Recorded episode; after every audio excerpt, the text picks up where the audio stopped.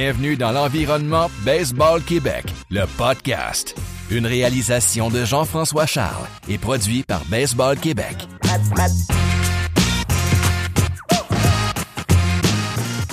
Bonjour à tous et bienvenue à l'épisode numéro 7 de Baseball Québec, le podcast. Aujourd'hui, mes invités, Patrick Scalabrini, que j'ai rencontré à la Convention des entraîneurs à Québec. Euh, j'ai aussi parlé avec Yannick Desjardins et Jean-Philippe Roy pour parler justement de la, convention à Québec et pour conclure avec Yannick euh, au sujet des trois conventions qu'il y a eu cette année à Saint-Hyacinthe et également à Laval.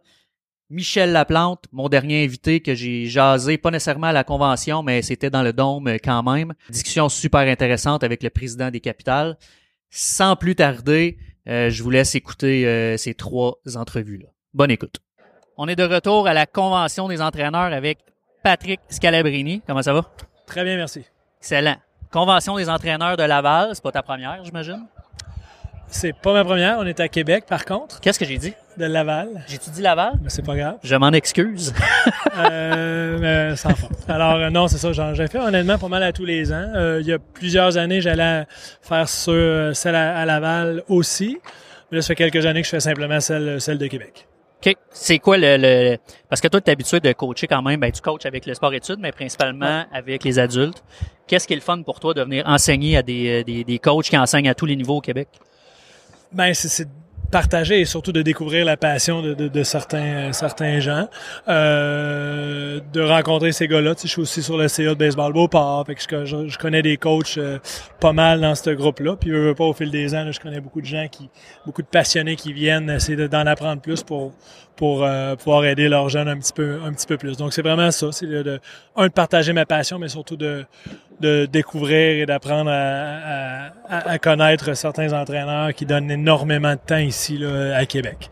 Euh, il y a aussi une petite portion où on veut euh, où on est là pour aider puis on veut euh, aider certains coachs à grandir, dépendamment du niveau.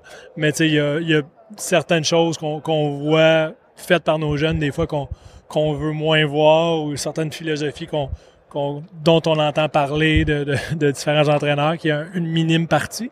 Mais tu sais, on veut euh, partager certaines philosophies. Là, euh, c'est pas mal tous dans la même direction. Là.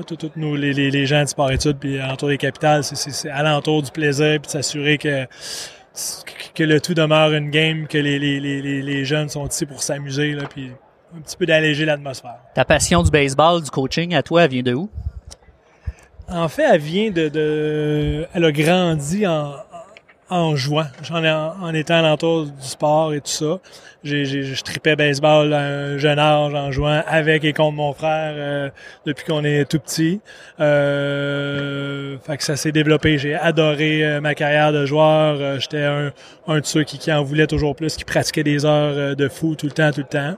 Par la fin de ma carrière, mais j'étais, j'étais un, un, joueur assez pas dire intellectuel, mais je réfléchissais beaucoup. J'étais, euh, mon approche était importante dans tout ce que je faisais. Puis on dirait que ça m'a amené à, à, réfléchir un petit peu plus peut-être à l'après, l'après baseball, puis à voir qu'est-ce que je pourrais faire pour demeurer dans ce cercle-là. Et puis euh, d'une j'ai eu quelques opportunités à la fin de ma carrière et puis euh, j'ai pu demeurer dans, dans ce merveilleux merveilleux sport là. C'est quoi la différence entre tes deux euh, t'entraînes des gens, que ce soit avec les capitales ou avec les jeunes dans sport-études, mais qu'est-ce que tu, c'est quoi, qu'est-ce que tu vas chercher de différent en faisant les deux, toi? Ben, c'est, le meilleur des deux mondes parce que j'ai pas le temps ben, ben de, de, de, m'ennuyer, de tomber dans une routine parce que c'est deux mondes complètement différents. avec les capitales, euh, c'est, je suis plus une cheerleader, si on veut, dans le sens où je fais beaucoup moins de technique puis de, de de, coaching dans ce sens-là. Je fais plus, c'est la signature de joueur, c'est de m'assurer que, que d'éteindre les feux, de m'assurer que tout le monde est heureux et que ça va bien. Quand j'étais avec les jeunes au sport études et tout ça, c'est vraiment plus technique. Puis là, je, je euh, on part de plus loin, puis là, on, on enseigne beaucoup plus. Donc, c'est deux travails différents, si on veut. Ce qui fait que j'ai jamais de m'ennuyer, peut-être. C'est ouais, c'est clair. Est-ce que est-ce que tu as atteint le rêve pour toi en tant qu'entraîneur? Est-ce que tu as des rêves plus hauts? Est-ce que tu as des objectifs ou c'est vraiment, tu es, vraiment sur ton X, comme on dit? Là? Ben, c'est, je suis pas certain. Je suis très heureux où je suis. Euh, surtout où je suis dans ma dans ma vie, dans ma carrière, ma vie familiale et tout ça. J'ai le meilleur euh, le meilleur setup possible à Québec. Tu sais, je, je demeure ici, ma famille est ici. J'ai euh, le meilleur des rôles. tu sais, J'ai carte blanche.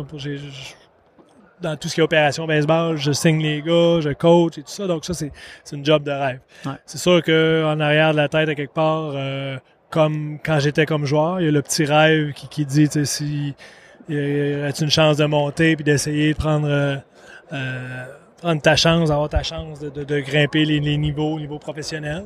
Je suis pas rendu là. Euh, pour l'instant, ça m'intéresse pas encore parce que je suis heureux où je suis. Je dis pas que quand je serai plus vieux, quand je serai ailleurs dans ma vie peut-être, mais pour l'instant, j'adore ce que je fais. Puis je suis pas certain non plus que j'aimerais être euh, instructeur quelconque dans les mineurs où euh, t'as pas beaucoup de marge de manœuvre, où Ah tu te ouais. fais dire qui jouer, euh, quoi faire Ouais. et tout ça. Euh, juste me, me, me rappeler, parce que je, je, je sais c'est qui Pat Scalabrini, mais Ouais. L'aventure des, des, des capitales, c'est arrivé comment pour toi? J'ai euh, après l'université, j'étais à l'université d'Hawaï, j'ai euh, eu la chance d'amorcer ma carrière ici en 2001 comme joueur recru. Alors j'ai fait deux ans ici, ensuite euh, j'ai signé avec les Cubs, je me suis baladé beaucoup lors des années suivantes dans les mineurs et tout ça. Je suis revenu terminer ma carrière comme joueur en 2000. Je suis revenu en 2007. Euh, et puis en 2008, Michel Laplante euh, m'a demandé d'être son entraîneur des frappeurs en même temps que d'être joueur. Et puis pas longtemps après ça, Michel a quitté et puis j'ai hérité du poste d'entraîneur-chef en 2000, euh, 2010, ma première année. OK, fait que ça fait 10 ans, là, à peu près. Ça, Ça fait 10 ans que je suis entraîneur-chef, mais j'ai commencé comme joueur en 2001. OK. Euh, vous venez de changer de ligue, c'est maintenant la Frontier. Ouais. Ça change quoi pour toi, le, le, le- je veux dire, le, le, gars d'opération baseball? Euh, c'est semblable. Euh, par contre, c'est un nouveau défi, euh, pardon, un nouveau défi tripant. Euh, les, les- les- les- les 14 équipes maintenant, contrairement à 6, euh, des règles un petit peu différentes. Même principe, un coup de règles différentes, donc qui me force à, à changer la manière dont je bâtis l'équipe. Euh, mais en bout de ligne, c'est un défi vraiment trippant pour tout le monde de, de, de, de rentrer dans cette nouvelle ligue-là qui, qui est différente, qui est plus, euh, plus structurée, plus, plus jeune et agressive dans différentes, différentes façons de faire. Ça fait que euh, vraiment, c'est que du positif à tous les niveaux. On a hâte d'aller découvrir ces villes-là, découvrir ce- ces marchés-là. là. Donc, euh, je sais que nos partisans ont très très hâte de voir ces nouvelles Ah ouais, équipes-là c'est également. là. Fait que, euh, ouais, c'est- ce n'est que du positif. Le camp d'entraînement débute quand? Le 2 mai. 2 en mai, espérant qu'il n'y ait plus de dôme. Ouais, effectivement. C'est le fun le don, mais au mois de mai, on aime Ouais. ça quand il est plus là. On serait prêt. Euh, je conclus. euh, vous avez fait une, une belle acquisition, David Glaude, Oui. cet été, euh, cet hiver plutôt. Euh, T'envisages son retour à Québec comment? une il y a- on- il y a plein de belles nouvelles avec la ligue et tout ça, puis ça, c'en est une grosse pour nous. De- David, je le connais depuis longtemps. Pour une raison ou une autre, euh, il était à Trois-Rivières depuis quelques années. C'est devenu un des meilleurs joueurs de la ligue. Euh, il désirait rejouer près de la maison. C'est un Ouais. gars qui tripe baseball. C'est un, c'est un gars qui, qui- qui a cette passion contagieuse-là. Donc, euh, de le revoir avec nous pour ses plus belles années, il, Ah ouais. il est à l'âge où il reste de performer le plus. Donc, euh, très, très, très heureux de l'avoir, d'avoir un Québécois euh, qui, qui, un de tes meilleurs joueurs, euh, un, un Québécois qui, qui fait partie de ton noyau principal, ça vaut de. On- Ouais. Ça fait quelques années, là, soyons honnêtes, qu'on n'a pas eu un, mis à part Carl, là, mais tu sais qu'on a eu des, nos Québécois, c'était souvent les- notre 21, 22e joueur. Tu sais, euh, ça remonte à 2007-8 qu'on avait Ouais, l'année le que vous aviez une noyau. coupe, là, ouais. C'est ça. À ce moment-là, c'était, on, ne réalisait pas à quel point on avait une richesse là. Mais là, ça fait plusieurs années qu'on- qu'il manque un peu de, de Québécois de, de calibre. Et puis, euh, je pense que ça commence à revenir. On en aura plus qu'un cette année probablement. Puis avec tous les, les joueurs qui sont au collège américain et tout ça, j'ai l'impression que notre creux de vague est pas mal terminé. On va arriver avec plus de Québécois bientôt là, avec les capitales. Cool. Fait qu'on vient vous voir jouer cet été avec euh, David dans l'alignement, Carl qui va être là aussi. Ouais. Puis euh, t'as dit qu'il va peut-être en avoir d'autres. Fait qu'on va, euh, on va voir ça au camp d'entraînement. Yes. Un gros merci, Pat. Merci à toi. Pour la deuxième entrevue que j'ai réalisée pour cette, euh, cet épisode-là, euh, j'ai parlé avec Yannick Desjardins qui organisait les trois conventions de Baseball Québec. J'avais aussi Jean-Philippe Roy qui était avec moi. Euh, les trois, ça fait quelques fois que je les ai en entrevue. C'est tout le temps un plaisir. On a eu bien du fun. Donc, je pense que vous allez vous apercevoir dans l'entrevue que c'est toujours euh, un plaisir de faire affaire avec ces deux gars-là. Euh, je vous laisse avec l'entrevue. En direct du stade Canac pour la convention des entraîneurs euh, 2020. la troisième cette année. Je vais commencer avec euh, mon partenaire de droite que vous voyez dans quelques... T'es rendu un habitué là, des podcasts, là, hein? Ouais. Je te laisse euh, répondre à la question. Je vais prendre ça même en même temps. on va faire un petit switch. Ça, ça va être parfait. Yannick, es-tu content des, du, du résultat total de tes trois conventions jusqu'à maintenant? En fait, ce serait dur de ne pas être content. Euh, trois conventions, plus de 700 entraîneurs qui, euh, qui ont participé à l'une ou l'autre de nos conventions cette année. Euh, écoute, ce serait dur. Écoute, on le fait pour, euh, pour la raison. On va avoir des, des meilleurs joueurs sur le terrain, des coachs qui veulent se former, qui veulent enseigner après. Je pense que l'objectif pourquoi qu'on le fait, euh, au niveau de l'écoute des sujets, je pense que la réponse est bonne. on envoie les sondages. Les entraîneurs ont l'air d'être contents présentement. Fait que ce serait très difficile de pas être content présentement des trois conventions. Es-tu satisfait de la personne qui s'est occupée de la journée aujourd'hui, là, celui qui est à ma gauche? Là? Comme, euh, comme les autres, quand je dis euh, à chacune des fois, c'est du travail en amont qu'on a à faire, des discussions. Euh, mais quand que tu te présentes la journée d'événement, puis tu te fermes les yeux, puis tu fais rien pas en tout, ben ça veut dire que ça, ça va bien. Je suis un, un, peu d'accord avec ça, parce que pour vrai, on le facile, je trouve. Merci, JP. Je passe à toi, je passe à toi, JP. Comment me venger? Comment, ouais, ben ouais, mais il était gentil, je trouve. Comment ça va? Comment va ta journée? Super, écoute, hein, c'était, tu sais, comme Yannick a dit, moi, c'est une de mes plus belles journées de l'année parce que tu as 170 maniaques coachs ici euh, aujourd'hui. Quand tu fais multiplier fois 10, 11 joueurs par équipe, c'est beaucoup de jeunes touchés. Tu parlais de 700 coachs en total. Ça touche tellement de jeunes. C'est tous des passionnés. On est tous dans, dans, la même gang, dans la même famille. Fait que c'est vraiment le fun dans notre belle, notre beau don. Ah ça, rajoute ah un petit côté. Qu'est-ce qui te, j'aime poser la question aux intervenants ici, là, mais qu'est-ce qui te passionne dans le coaching? Pourquoi tu aimes aider le coaching autant que les jeunes? Ben, tu sais, c'est l'impact, euh, c'est l'impact que tu as chez le jeune, tu sais, euh, que ça soit euh, cet été, mon petit garçon est à tombe, cet été, j'ai donné un coup de main vers la fin de la saison à, adjoint à tombe. Tu as de l'impact dans le, dans le petit joueur d'atome, autant dans le baseball que dans sa vie. Euh, quand tu as des tenants comme les spectateurs qui nous regardent, tu as de l'impact dans eux autres. Tu les nommer pour... Vie, euh, non. euh, tu as de l'impact dans leur vie, de l'impact dans leur baseball. Fait que, c'est, c'est ça qui est, qui est valorisant. Euh, puis, l'objectif des coachs en arrière, là, dans ce cas-ci, coach plus du euh, Mousseka, puis Wia, puis Wida, peu importe, c'est que les jeunes continuent l'année d'après. Là, fait que, euh, dans ma vie, j'ai eu la chance de coacher juste l'élite, à date, ou presque. Mais, euh, mais c'est ça, le, but premier, c'est que leurs leurs jeunes jouent l'année d'après. Est-ce qu'on répète l'année prochaine? Ben oui, ben oui, là, ça fait quoi, Yannick? On est-tu rendu à 7, 8, 10 ans, moi? Ouais, je pense que c'est la septième année, ben effectivement, qu'on le fait à Québec, là, ouais. Tu sais, l'historique un petit peu de ça, euh, euh, évidemment, avant, il y avait juste à Montréal, à, Montréal, à Laval. Puis, euh, euh, on, a fait la demande que Québec puisse avoir une convention d'entraîneur. Puis, de, il y avait pas beaucoup de monde de Québec qui allait à Montréal. Évidemment, c'était un week-end de transport et tout et tout. Donc, il y avait peut-être 10-15 coachs à chaque année. On dit pourquoi on serait pas capable d'en faire une nous autres ici? On va toucher plus de coachs. Oui, les 15 iront pas à Montréal, mais on va peut-être en toucher 100 va déjà être 85 de plus que, que, qu'initialement, mais là, on est à 170, fait que là, on touche aussi les gens de Bas-Saint-Laurent, Saguenay. Donc, euh, oh oui, on continue, puis euh, la date est réservée pour l'an prochain encore. Tu avais des, des, des, des, ateliers avec des conférenciers de qualité, surtout celui au Baseball 5. Oui, oui. Ça, c'était cool. euh... ben que je me gâte un peu. Ben oui. Euh, non, non, mais sans farce, euh, T'avais des pellets. Parle-moi de ceux que t'avais là. Euh, chaque année, ça change. Oh, ouais, c'est ça. Tout le temps les mêmes là, mais là, tantôt, moi, écouté Pelé, puis j'avais bien du fun à ah, écouter. c'est le fun. Ouais, c'est ça. On a, on a un, paquet de bons intervenants à Québec, tu sais, euh, à cause des capitales, du sport études et tout et tout. Donc, c'est sûr que ça aide vraiment. Donc, tu sais.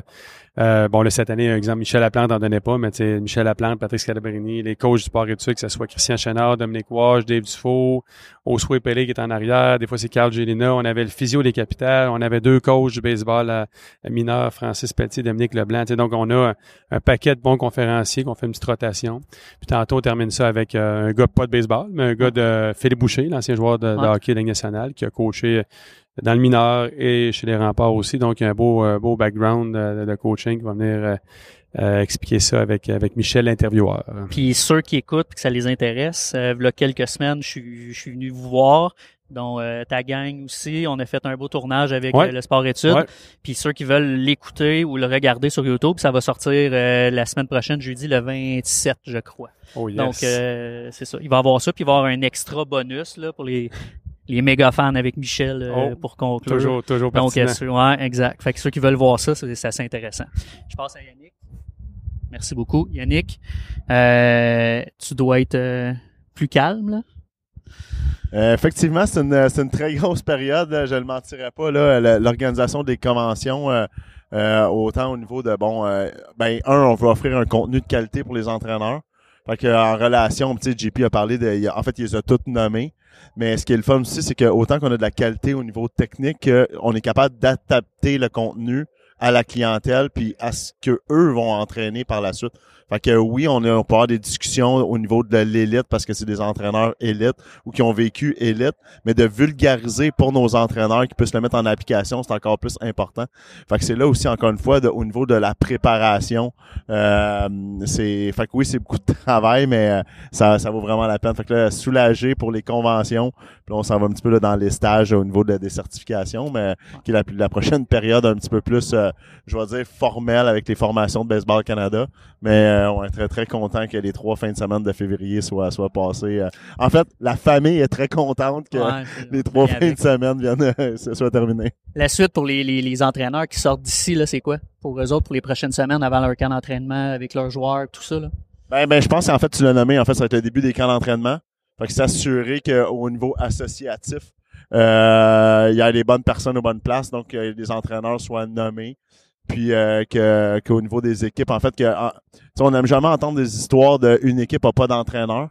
Fait que ça, je pense que euh, c'est un des, des problèmes euh, associatifs que ça arrive encore. euh, euh, si on n'a pas d'entraîneur, on n'a pas d'équipe. Fait que c'est des choses qu'on entend encore. Fait que je pense que le, le gros présentement, c'est que chacune des associations trouve euh, la bonne personne pour la bonne équipe. Fait que ça, c'est c'est quelque chose. Puis à partir de là, effectivement, là, c'est un petit peu le- les stages d'initiation, les stages plus plus techniques, théoriques là, du, du stage du PNCA, du programme national de certification des entraîneurs. Excellent. Yannick, je te remercie. Euh, fait quelques entrevues qu'on fait dans les dernières semaines. Merci pour ton temps. Puis on va sûrement euh, répéter euh, dans les prochaines semaines quand même, parce qu'on se voit souvent, puis parce que euh, aime ça parler de balle. Fait que merci les gars, les gars. Puis continuez votre bon travail. Merci. Ciao.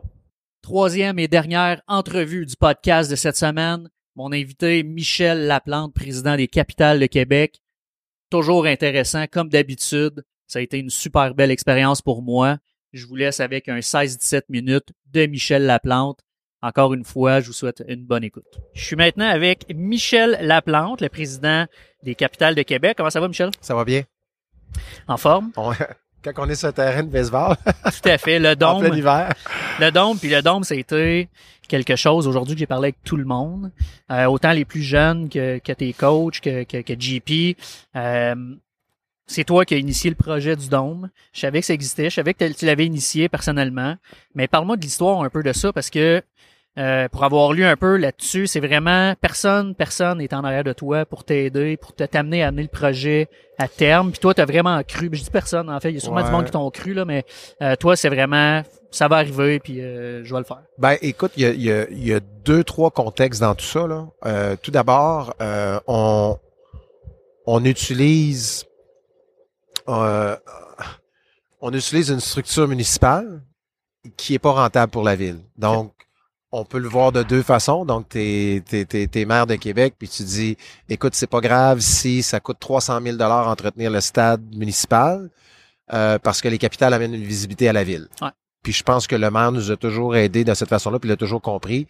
Donc, le coût du bail qu'on avait des capitales pour jouer était en dessous de ce que ça coûtait d'entretenir le stade. Donc, c'était pas utilisateur payeur dans ce cas-ci.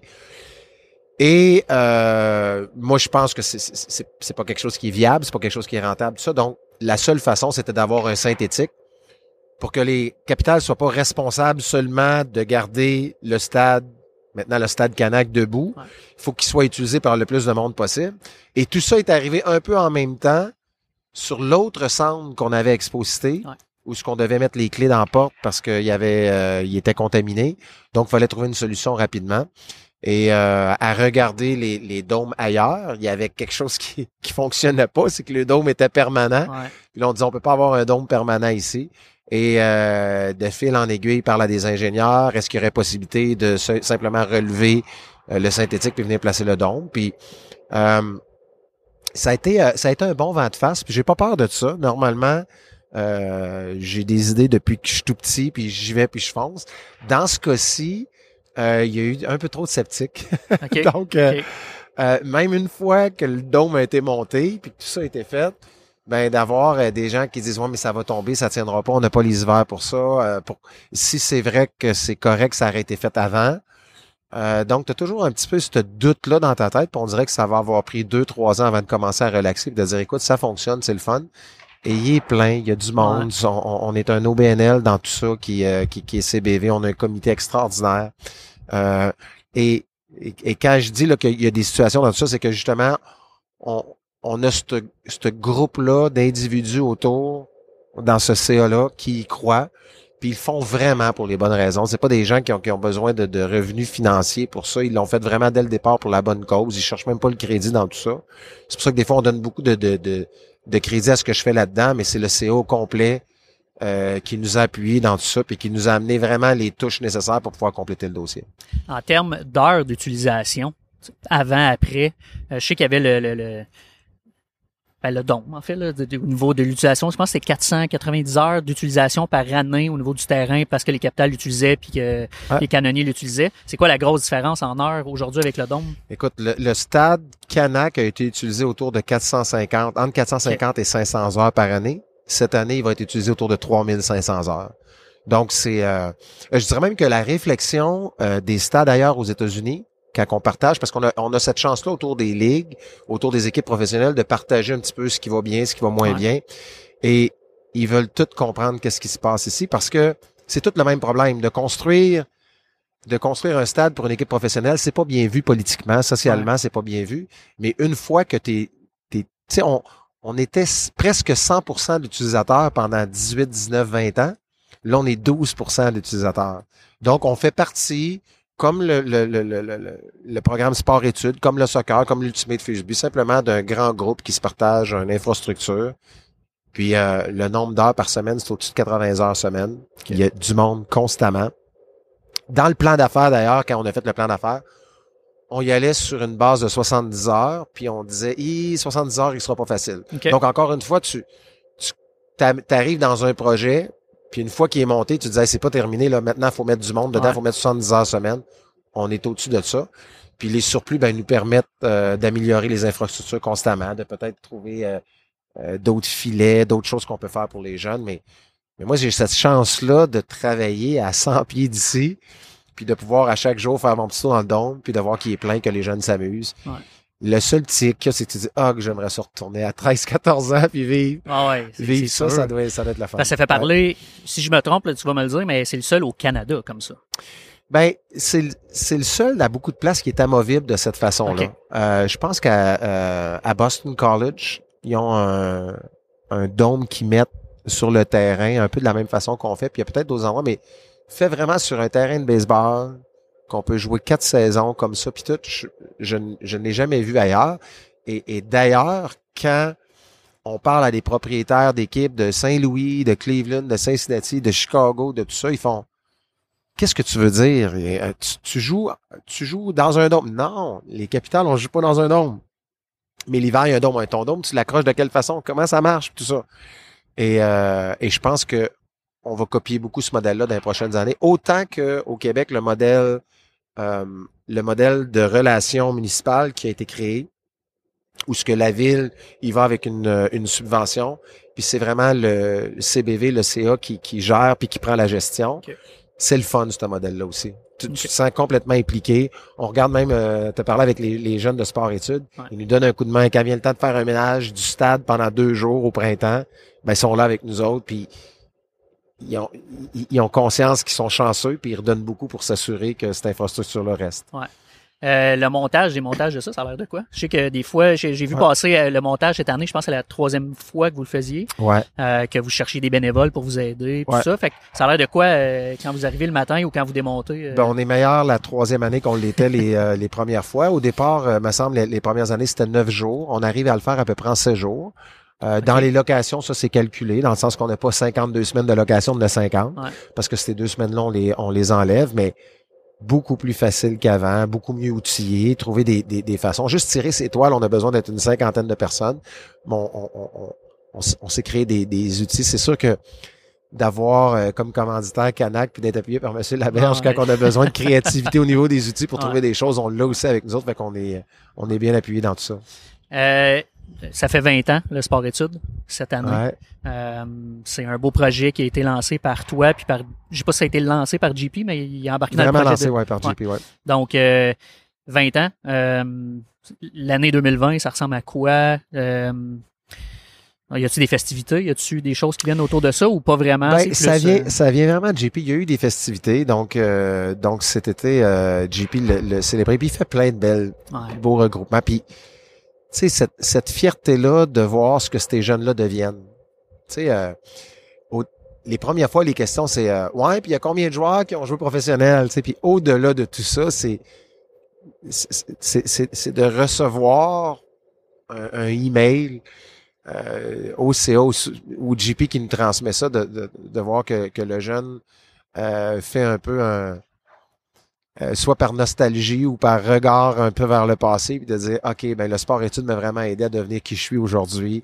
Là, le gars, il a des enfants, il est marié, tu sais, il a, il a passé par là. C'est tellement c'est tellement wow de, de, de voir tout ça. Puis euh, j'aime j'aime tellement la façon dont Jean-Philippe dirige tout ça, qui a pas peur d'avoir de l'input d'ailleurs, puis de, de parce que tu sais, notre pyramide est vraiment belle. là. Il, y a, il y a les capitales dans tout ça Ouais. qui, qui sont avec le sport-études, puis on mélange les, les, les enseignants. On a l'académie de baseball des capitales en même temps avec avec la, la, la, la- le, le CA du Dôme, puis tout ça se fait en harmonie, puis on est capable d'être euh, employé, euh, enseignant dans, dans le sport-études, d'être joueur ou coach en même temps avec les capitales, de venir faire un peu d'heures, euh, des, des- des- de donner des heures pour déneiger, pour venir installer le dôme. Donc, c'est comme toute un, une équipe ensemble qui travaille toutes dans le même sens. Puis ça, je pense que c'est assez unique aussi. Ouais. Puis j'ai remarqué euh, en parlant avec les gens aujourd'hui, beaucoup d'anciens qui viennent vous aider, soit dans le coaching, euh, puis des nouveaux aussi. Là, Tu on voit David qui est là, qui vient d'arriver, Ouais. euh, mais qui était là dans le passé. Euh, tu sais, Jean-Christophe qui est là, Ouais. qui, il vient s'entraîner, mais tu le vois parler avec tous les jeunes. Ouais. Toi, t'es là. Puis on les a depuis qu'ils sont ticus, là. Exact, Tu sais, exact, euh, Ces jeunes-là, comme euh, David, t'es dans l'académie de baseball à 11 ans, là. Ouais. Tu sais, ça, c'est il y a, il y a 12, 13, 14, 15 ans. Puis des voir revenir, ben c'est bon signe. Ouais, c'est tout le temps, euh, c'est c'est le fun à voir. Je termine avec ça. Je veux juste te parler parce que là, ça a été fait euh, cet hiver, juste avant l'hiver, le transfert de, de la Ligue Canam. Qu'est-ce que ça change pour euh, les capitales, la Ligue Canam vers euh, Frontier? En fait, je dirais que je dirais que c'est le quatrième pilier qui est important de, de, de renforcer pour avoir une, une bonne base solide. Euh, le, le premier, probablement, ce que vous voyez ici, donc c'est s'assurer que l'infrastructure est viable, que la ville ait le goût de réinvestir parce que c'est bon pour l'ensemble de la communauté. Donc ça, c'est fait. Ça, c'est, ça, Ouais. c'est solide en place. D'avoir un propriétaire avec les capitales qui est solide, qui aime, qui aime cette aventure-là, puis on est bien là-dedans, puis on veut rester, puis ça fait, ça va faire la 22e année avec les capitales, puis c'est en selle, c'est, c'est bien là. Euh, de s'assurer que les gens aiment le baseball puis ont le désir d'appuyer les capitales. De ça, c'est fait aussi. On sait que qu'il y a des sports qui sont un peu en difficulté au niveau de, des assistants, tout ça. C'est le contraire avec les avec les capitales. Ça va vraiment bien. Malgré une équipe qui a eu de la difficulté l'an passé, on a senti de la pluie comme jamais. Donc, on est appuyé, les- les- le, produit capital fonctionne. Et le quatrième, ben, c'est de s'assurer qu'on est dans une ligue qui est assez solide parce que t'as beau bien développé chez vous, mais si la ligue dans l'ensemble fonctionne pas bien, puis il n'y a plus de ligue, tu peux plus jouer nulle part. ouais. Là, de tomber à 14 équipes, c'est intéressant. Puis c'est tout ce qui est en train de se passer au niveau du baseball majeur, même au niveau des 10-12 prochains jours. Il va se passer beaucoup de choses. OK. Euh, le baseball majeur veut se départir. euh, chacune des équipes, de plusieurs équipes du baseball mineur, une quarantaine à peu près. Il va arriver avec quoi avec ces marchés-là? Et euh, les- de, de savoir euh, pour plusieurs villes américaines entre Saint-Louis et Québec, euh, dans ce 1000 plus kilomètres-là, il y a énormément de villes de 125, 150, 200 000 habitants qui disent, écoute, moi j'ai un parc de baseball, Ouais. euh, on veut faire revivre le baseball professionnel ici. C'est plus gros. Quand t'es 14, c'est plus solide, ça couvre plus de, de, de, de terrain. Géographiquement, c'est on est bien parce qu'on est juste dans la ligne où euh, euh, en- en- entre les deux pays où il y a énormément de, de densité de population, puis il y a un amour pour le baseball. Donc, euh, on pensait que ça serait, ça serait vu de façon positive, puis c'est au-delà de nos réactions. Donc, la réaction des gens dans la communauté depuis qu'on a fait cette annonce-là, on nous dit avec franchise, ben, on était tanné là d'avoir euh, cinq, six équipes là, Ouais. c'est et ça va faire du bien de voir 11 différents marchés Exact, venir ouais. à Québec cette année. Ouais, c'est euh, un peu mon, mon, mon commentaire, en fait. Ouais. C'est qu'à un moment donné, quand tu vois tout le temps les mêmes équipes, puis vous affrontez Trois-Rivières souvent aussi, j'imagine plus souvent que les autres. Alors que là, ouais. C'est ça. Fait que je pense que un- ça va être un beau changement, mais euh, j'ai hâte que ça commence parce que c'est une ligue, ça fait quand même très longtemps, la Frontier. Là. C'est pas, c'est pas une ligue récente. euh, 27e, 28e année. Ouais. Exact. Fait que c'est assez solide. Euh, je voulais finir parce que j'ai vu un petit truc que j'ai vu. euh, en- je te parlais avant qu'on enregistre, mais de- du texte de Martin Leclerc, puis qui parlait de de ton côté entrepreneur avec les années. Puis tantôt, tu m'as dit quand tu as des idées, tu sais, t'as t'as toujours foncé. Mais lui, il revenait à euh, avec tes, tes chums quand tu avais 12-13 ans. Au niveau de la, de la pelle, puis tout ça, de, que la ville, vous, vous aviez travaillé sur un terrain Ouais, ouais. euh, qui était un parc, mais que vous aviez euh, essayé de faire un terrain de baseball puis un terrain de BMX. Finalement, vous êtes allé devant la, la ville et tout. Tu tu m'en parler un petit peu?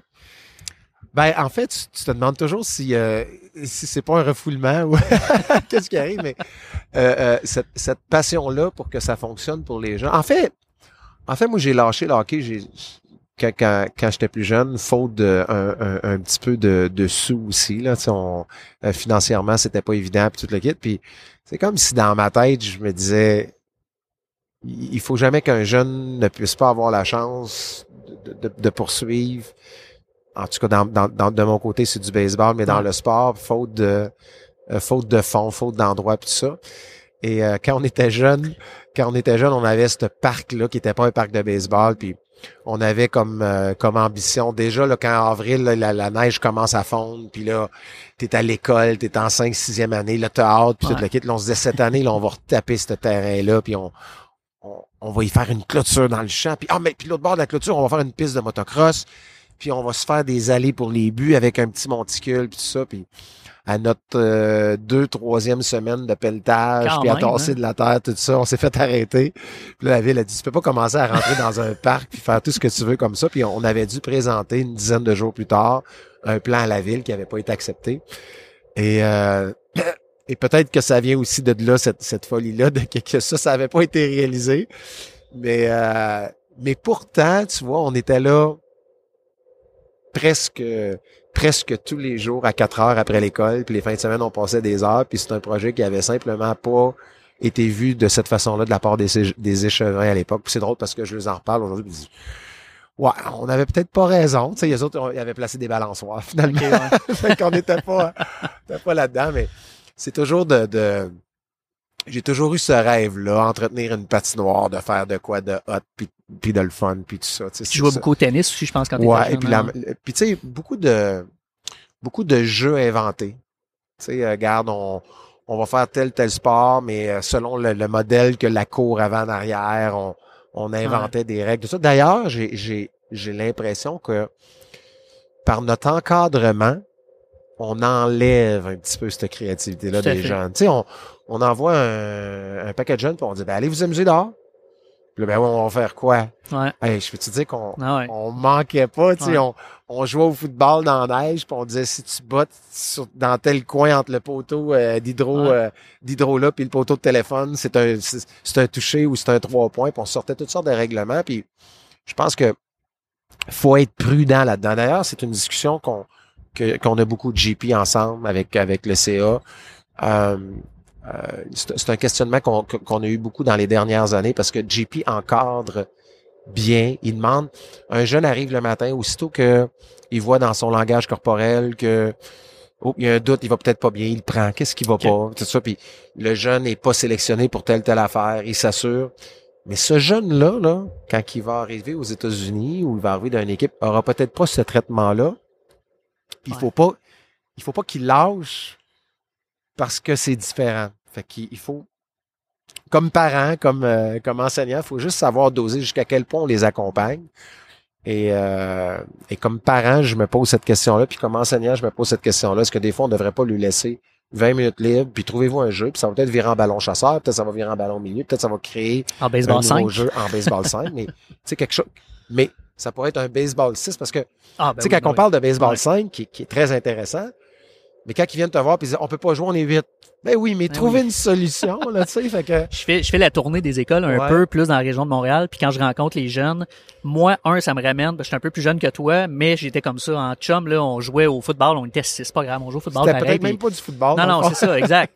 Puis le baseball 5 me ramène à ça.